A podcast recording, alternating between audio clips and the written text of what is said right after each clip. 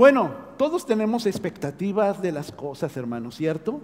Yo me acuerdo que cuando terminé mi carrera en Derecho, eh, bueno, mejor dicho, cuando apenas ingresé a la carrera y estaba teniendo mis primeros maestros, y yo estaba muy emocionado, estaba muy contento, era algo que realmente quería, estaba enamorado de la idea, del concepto de que yo pudiera ayudar a otros, pudiendo hacer justicia como esta situación de lo de la cárcel, pudiera abogar por el, inocente.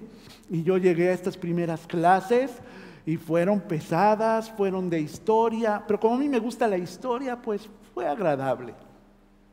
En la carrera de derecho, por lo menos en México, te piden que lo antes posible te enroles en, en, el trabajo, en ejercer la profesión.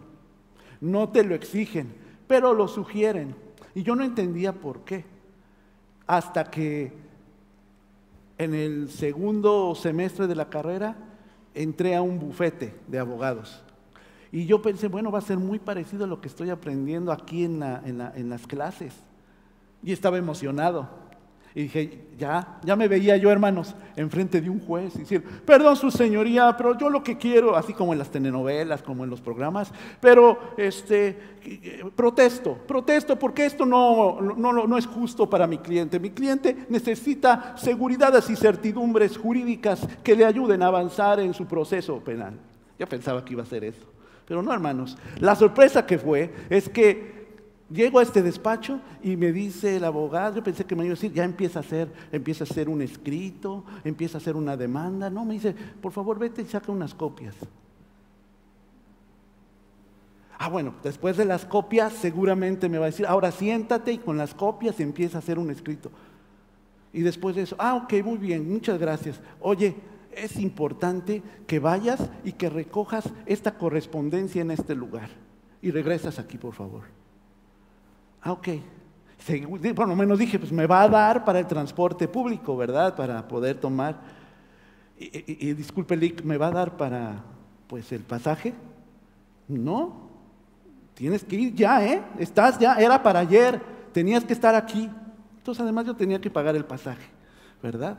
El primer día de mi día de trabajo, me acuerdo con mi traje, con mi saco que me quedaba un poco grande porque pues no tenía, y entonces fue heredado de alguien más, caí en la cama así muerto, hermanos, y decepcionado. Mis expectativas eran otras, ¿verdad? Eh, usted puede hacer memoria de algo que usted anhelaba, que usted pensaba que ya se había estructurado y al final no era lo que usted pensó, ¿cierto?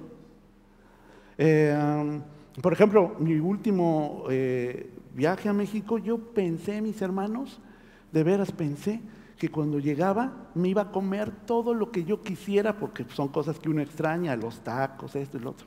El primer día, hermanos, que fuimos a una de nuestras taquerías favoritas, nos hizo daño la comida. ¿No? Decepción. Y uno tenía la expectativa, se estaba antojando, hermanos, de ir saboreando ese taco, cayéndose la piñita. Pero ustedes comen tacos con crema y cosas raras, hermanos. No me, entenderían. Nuestras expectativas muchas veces nos desilusionan, nos desaniman, porque teníamos una alta expectativa y cuando vivimos la experiencia la tenemos más baja, ¿cierto? Algo estaba pasando parecido en lo que ahorita vamos a leer en la palabra. Dice, acompáñenme en Mateo 12, del 15 al 21. Mateo 12, del 15 al 21. Les recuerdo que estamos leyendo la nueva versión internacional, que es un, lenguaje mucho más eh, eh, popular, más común, más entendible. Dice así,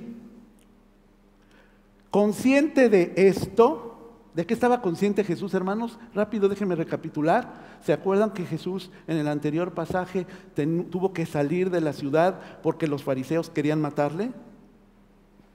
¿Sí se acuerdan? Y entonces, no sabemos cómo sabía Jesús, si era porque era el Señor y él conocía los corazones, podía entender las mentes, alguien se le había dicho, a lo mejor fue Judas de chismoso, no sabemos cómo eh, él se enteró, pero sabía que los eh, fariseos, que, que los escribas estaban conspirando contra él. Y entonces él, él se va, se retira de ahí. Dice, consciente de esto, Jesús se retiró de aquel lugar.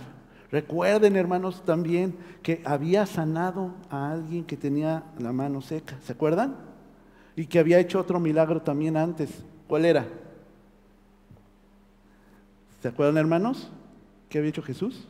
Bueno, hay que repasar lo que vemos la semana pasada, escuchar ahí el sermón que queda grabado.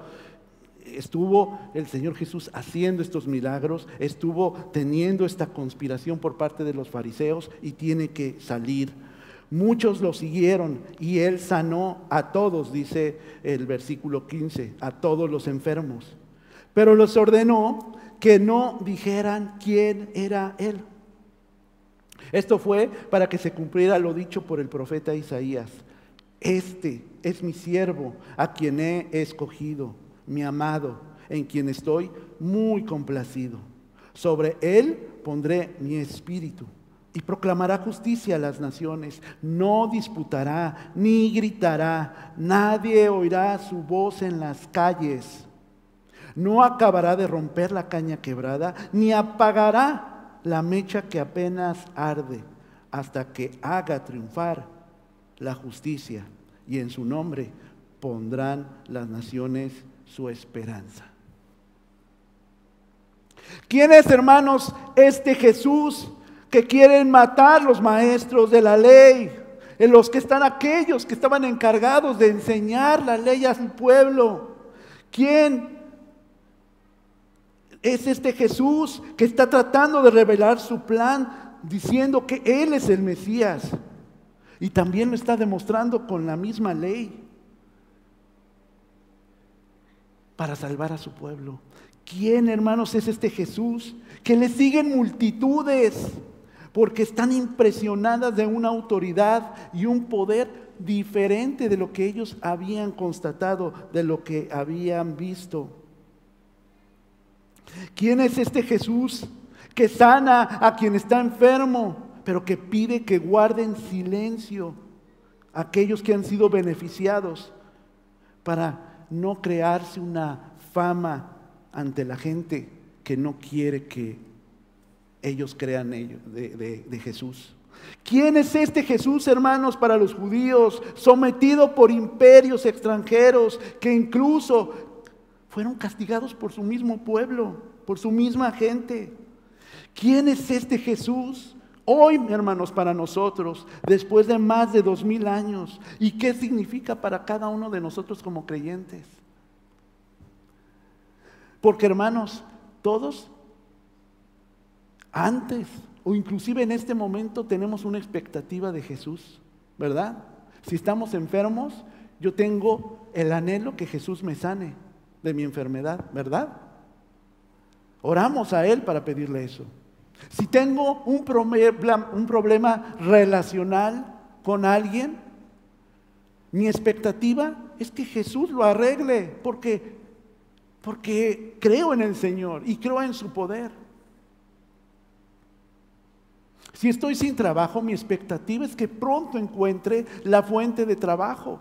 Si extraño a mi familia porque están lejos, mi expectativa es que no tenga ese sentimiento, porque sabemos que eso es lo que tenía que ser correcto, ¿verdad?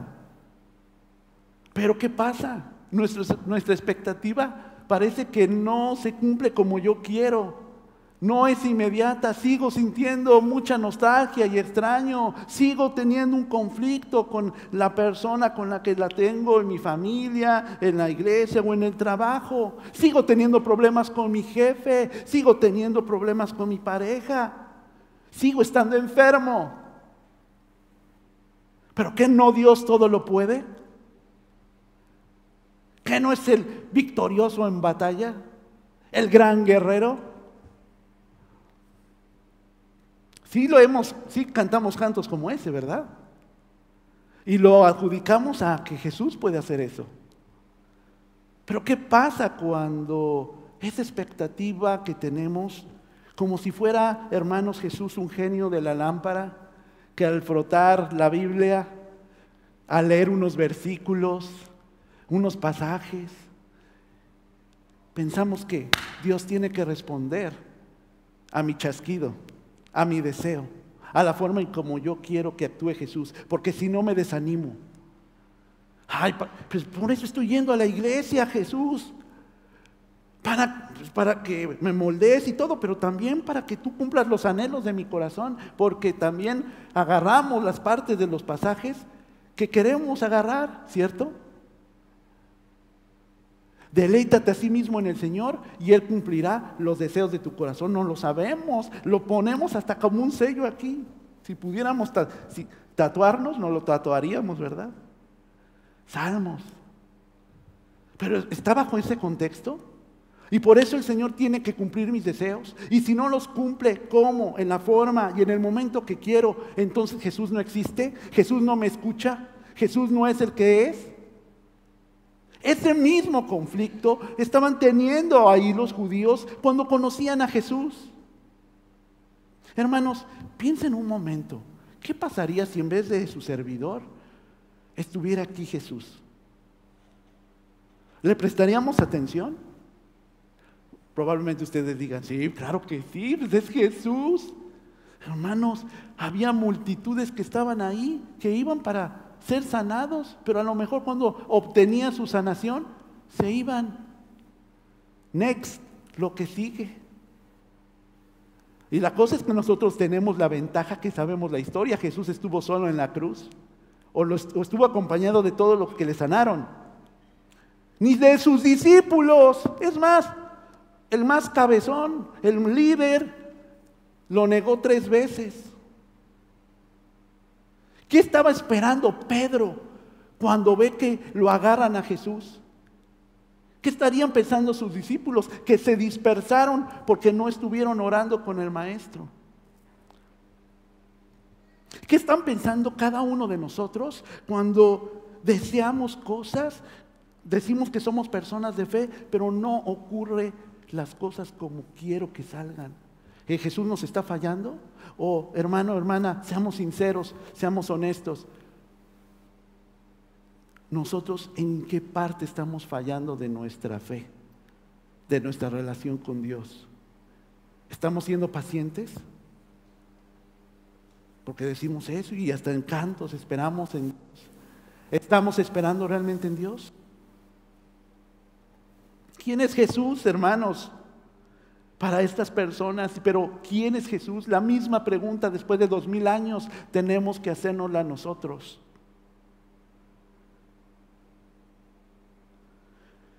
Dice el versículo 15 en otra versión, pero Jesús sabía lo que ellos tenían en mente, hablando de los fariseos.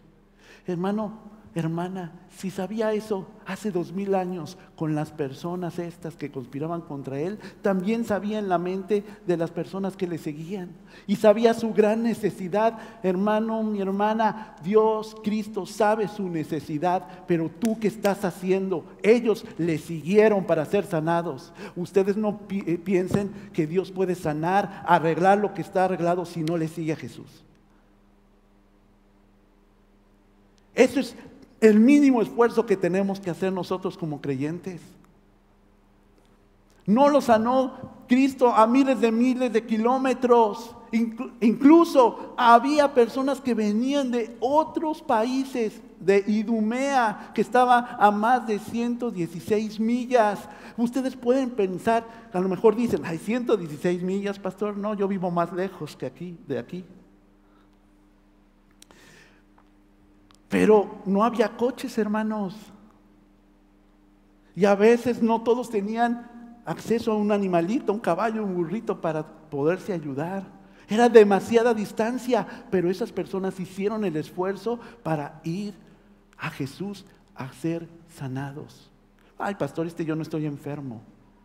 Pero hermanos, la sanación que ofrece Jesús no es física o no se limita a eso sana nuestra mente, nuestro corazón.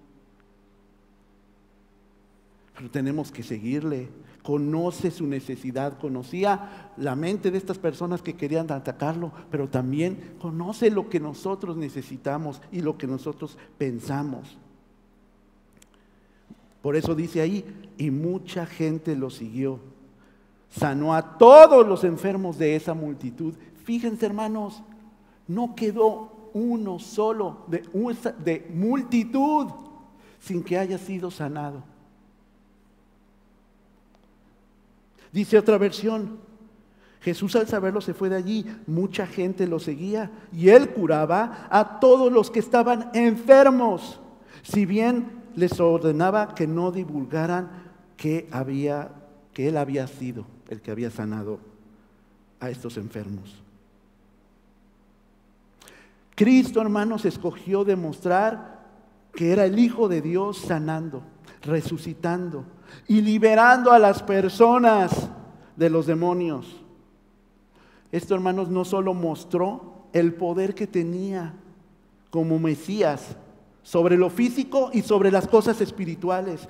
También demostró, mis hermanos, la compasión de Dios por aquellos que están afectados por el pecado. Hermanos, todos, todos, no hay uno solo justo, dicen romanos. Todos hemos pecado. Pero no todos estamos dispuestos a ser afectados y sanados por Jesús. Hay que seguirlo para que Dios haga la obra que tiene que hacer con nosotros en nuestra vida. Aquí dicen que este es el pasaje más corto del Nuevo Testamento, Juan 4:34. A lo mejor algunos se lo saben hasta de memoria. Juan 4:34. Dice la palabra de Dios.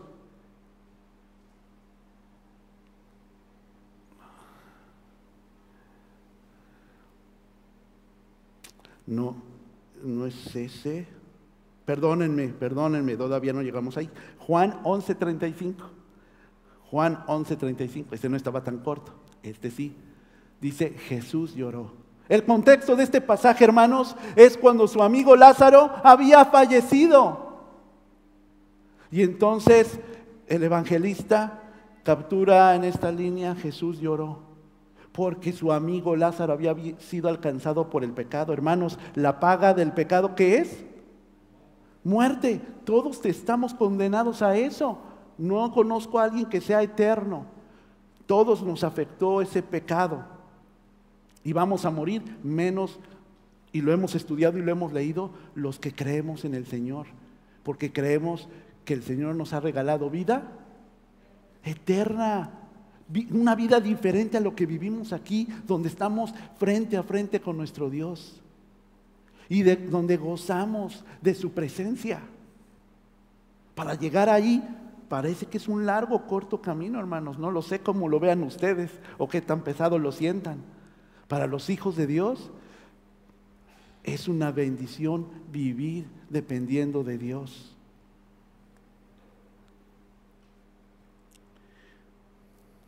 Luego dice aquí en el versículo 18, he aquí mi siervo, cuando está citando este pasaje del Antiguo Testamento, que es Isaías 42 del 1 al 4. Este pasaje que, cita Jesús es de el profeta Isaías.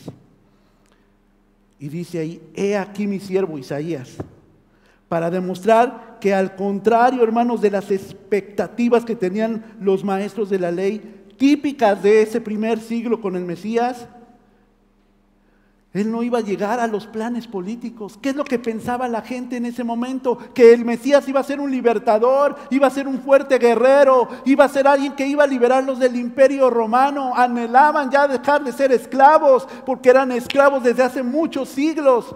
Tres imperios estuvieron eh, eh, sometiendo a los israelitas. El imperio romano, el imperio griego, el imperio persa y me faltó el imperio babilónico. Y en el caso de Judea, en el, caso de Israel, el imperio asirio. Cuatro imperios, muchas generaciones siendo esclavos y lo que ellos habían visualizado de las escrituras, los maestros y los fariseos, es que él iba a ser ese libertador. Pero ¿qué es lo que está citando Jesús? Está citando lo que dice Isaías sobre el Mesías. Y aquí no dice que es un guerrero, dice que he aquí mi siervo, en el que tengo mi complacencia, mi amado. ¿Se acuerdan dónde ha habido esa frase antes?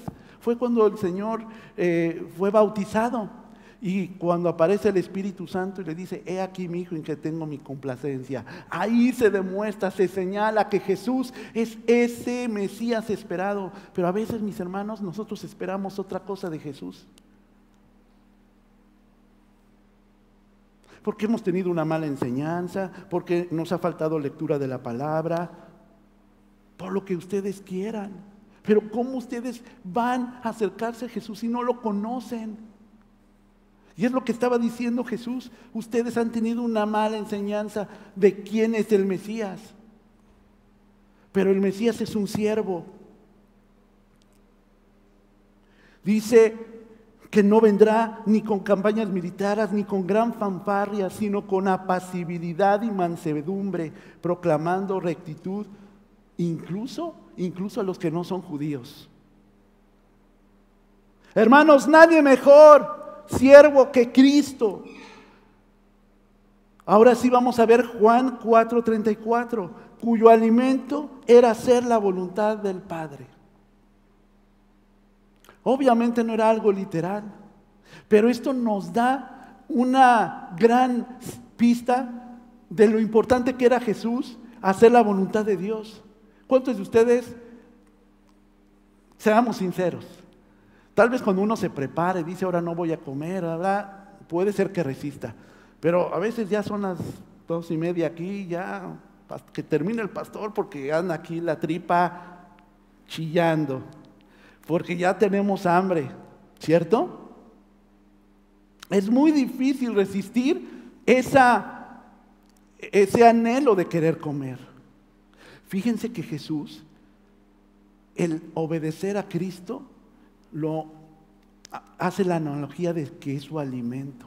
¿Cuántos de nosotros, mis hermanos, no podemos dejar nuestra casa en la mañana sin haber leído la palabra, sin haber tenido un momento devocional con Dios? Porque estoy seguro que por lo menos una manzanita se muerden, ¿verdad? En la mañana. Uno cereal. Me gustan a mí los Cheerios, por ejemplo. Café con pan. Es nuestro alimento Jesús. Pero hermanos, por eso a veces estamos decepcionados de la fe, porque no es parte de nuestra necesidad.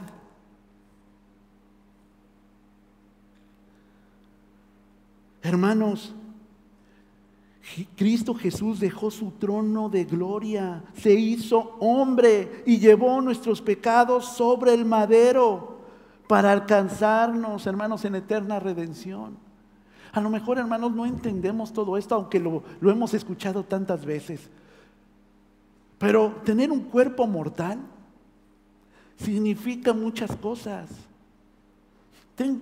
yo no me considero una persona ya muy, muy grande, tampoco ya sé que no soy un joven, pero ah, ya empiezo a tener achaques de, de gente más grande, de viejito. Simplemente todavía no sano de aquel dedo que me lastimé ese día de que tuvimos el culto afuera. Y Jesús estuvo batallando con eso, con heridas que se hacía tal vez al caminar, con decepciones que tenía de sus discípulos que se durmieron en la hora que necesitaba dormir. Vivir en este cuerpo mortal es también ser bendecidos, pero también nos limita muchas cosas y nos provoca sufrimiento. Él dejó su gloria para que, que viéramos que Él está experimentando lo mismo que nosotros. Y aún así, su alimento era hacer la voluntad de su Padre. Su lema era, vine a ser servido, no a servir. Mateo 20, 28. Mateo 20, 28. Así como el Hijo del Hombre no vino para que le sirvan, sino para servir y para dar su vida en rescate por muchos.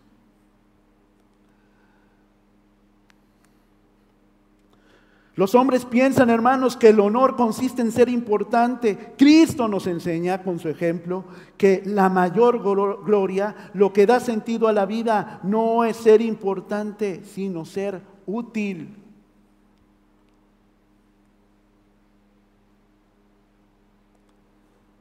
Hermanos, no dejemos que el pecado esté mermando la bendición que podemos ser para la gente que está a nuestro alrededor, para nuestra iglesia. Debemos pedir, pedir, anhelar que sea como desear el alimento, el hacer su voluntad.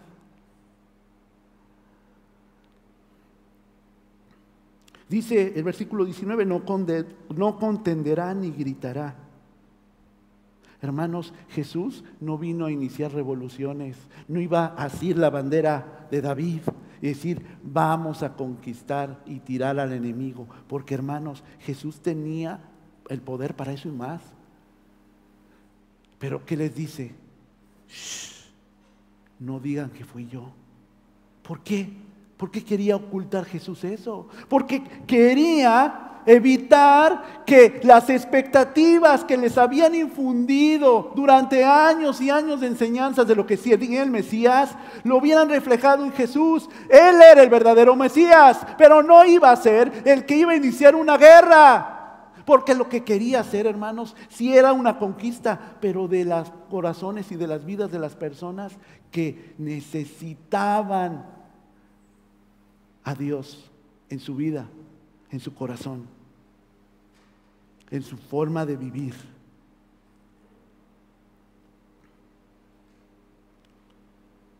La misión, hermanos, del siervo se cumple en el rechazo del poder militar, lo cual nos debe caracterizar a todo discípulo. Hermanos, dejemos de ser contenciosos, pendencieros, que es lo que significa conflictivos. Porque ese no es el carácter de un cristiano, no es el carácter de Jesús. Hermanos, Jesús, entre estos propósitos importantes que era acercarnos al Padre, el quitar nuestro pecado al dar su vida, uno de los propósitos también era restaurar al que es débil. Mira mi hermano, mi hermana, Puedes tener mucho tiempo en el Evangelio y en la fe, pero si no reconoces que, necesitas a Dios, porque no eres lo que tú piensas que eres, eres débil, porque tienes esa necesidad de Dios, el Señor te va a reconocer, el Señor te va a levantar. Por eso es hermoso cuando dice esta parte de la caña quebrada o cascada. Fíjense que este era como un aparatito, era un instrumento de una madera muy frágil, un instrumento de viento de madera. Y era tan frágil que al caerse podía desbaratarse, romperse totalmente. Y también maneja otra analogía. Una vela que no tiene luz, no tiene chispa, no tiene llama, está solamente humeante. Hermanos, un aparatito, un instrumento, cuando está roto, no sirve, no cumple su propósito, ya no saca el sonido. Una vela que no tiene luz, nada más humea, no sirve para nada. Esto estaba diciendo Jesús que eran las personas que tenían necesidad de Él, los que eran frágiles. los que reconocían la necesidad de Jesús. Por ellos vino Jesús a restaurarles. Si usted se cree invencible o cree que no lo necesita, usted se está perdiendo la bendición de que el Señor le restaure, de que el Señor le levante, de que el Señor sane sus relaciones. Primero con Él, usted con Dios y entre las personas en su alrededor. Ese es el amor y la compasión que el Señor tiene con todos y cada uno de sus hijos. Hermanos, ambos entonces representan a personas que son juzgadas por el mundo como inútiles. La obra de Cristo, hermano, fue para restaurar y reintegrar este tipo de personas, no para terminar de desecharlas. Este es el mensaje que nos da el profeta y eso es lo que se reconoce en la persona de Jesús. Hermanos, esto habla de esa tierna compasión hacia el más humilde de los perdidos. Y el más humilde no es el que no tiene, sino el que se reconoce que necesita Jesús. Él vino para reunir a los fuertes él no vino para reunir a los fuertes en una revolución, sino para mostrar misericordia a los débiles. ¿Qué dice Primera de Corintios 1, 26, 29? Primera de Corintios 1, 26, 29. Hermanos, considérense su propio llamamiento. No muchos de ustedes son sabios según criterios meramente humanos, ni son muchos los poderosos, ni muchos los de noble cuna. Pero Dios escogió lo insensato del mundo para avergonzar a los sabios y escogió lo débil del mundo para avergonzar a los poderosos. También escogió Dios lo más bajo y despreciado y lo que no es nada para anular lo que es.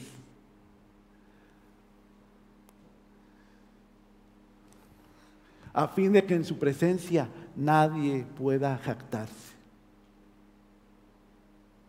No es que escogió, hermanos, Dios la basura.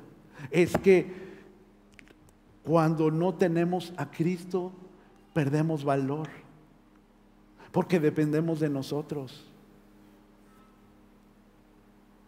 Y Dios hace de lo peor lo mejor. A lo mejor por usted en el pasado nadie daba un centavo. A lo mejor usted, aunque tenía diferentes virtudes, en diferentes condiciones, usted no se sentía con paz y se sentía con un gran vacío. Pero el Señor le da este valor que necesita mi hermano, mi hermana. Este es el mensaje, esto es lo que quería expresar Jesús de quién era Él. Hermanos, la esperanza que todos los pueblos representa Jesús debe ser la interpretación correcta de Jesús, el depender de Él, de su poder y de su misericordia y su compasión, en que no dejará al débil caído y no dejará que se apague su fe en los que dependen en Él, porque confiamos en Dios. Para terminar, déjenme leerles esta traducción de este de, la frase de, de esta porción de Elías que viene aquí en el 17. Así cumplió lo que Dios había dicho por medio del profeta Isaías. Miren a mi elegido, al que he llamado a mi servicio. Yo lo amo mucho y él me llena de alegría. Yo pondré en él mi espíritu y él anunciará mi justicia entre las naciones. No discutirá con nadie, ni gritará Nadie escuchará su voz en las calles, no les causará más daño a los que estén heridos, ni acabará de matar a los que estén agonizando. Al contrario, fortalecerá a los débiles y hará triunfar la justicia. Todas las personas del mundo confiarán en Él. Mi hermano, mi hermana, hoy es el tiempo para confiar en Jesús, entendiéndolo de la forma correcta, siguiéndole ¿Siente que lo necesita? ¿Siente que necesita ser sanado y restaurado? Sígale. Él conoce su necesidad, conoce sus pensamientos. Pero usted necesita también actuar, necesita seguir a Jesús, necesita confiar en Él.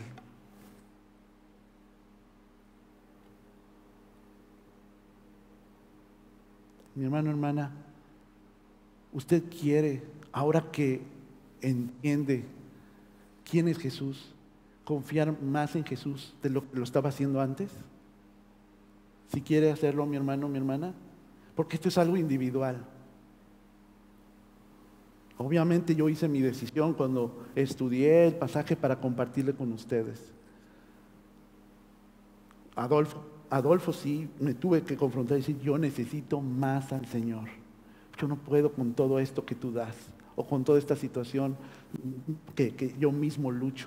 Yo necesito ponerla delante de ti, Señor. Yo tengo que verme como ese aparato roto, como esa vela humeante que necesita el Señor. No se va a arrepentir, hermano, hermana. Él es nuestro Salvador. Él es el que puede vernos de diferente manera de cómo nos vemos nosotros y los demás. Y nosotros tenemos que aprender de Jesús cómo vemos a los, a los caídos, a los débiles, a los oprimidos. Porque Jesús los ve con posibilidades, con potencial, porque pueden cambiar. Amén. Oremos. Señor, queremos, Señor, empezar a confiar más en ti. Tú no eres un genio de la lámpara, no eres una persona que cumpla mis deseos, no eres una persona, Señor, que simplemente tengo que asistir a la iglesia o servir para sentir que estoy agradándote. Tienes que cambiar nuestra vida. Permítenos, Señor, primero reconocernos que necesitamos y tenemos sanidad. Que necesitamos esa sanidad y que estamos quebrados. Dios, ayúdanos a ser y a vernos como tú quieres vernos. Ayúdanos a verte como eres en realidad. Y quita los obstáculos que no permitan que me acerque a ti, Dios. Ayúdanos a abandonar nuestro pecado para que podamos, Señor, ser como de lo humillado, de lo no escogido, de lo que el mundo, Señor, nos ha tachado. Padre, levántanos en humildad para ser para ser nuevos, para ser restaurados. Porque eso es también tu propósito para con nosotros, Dios.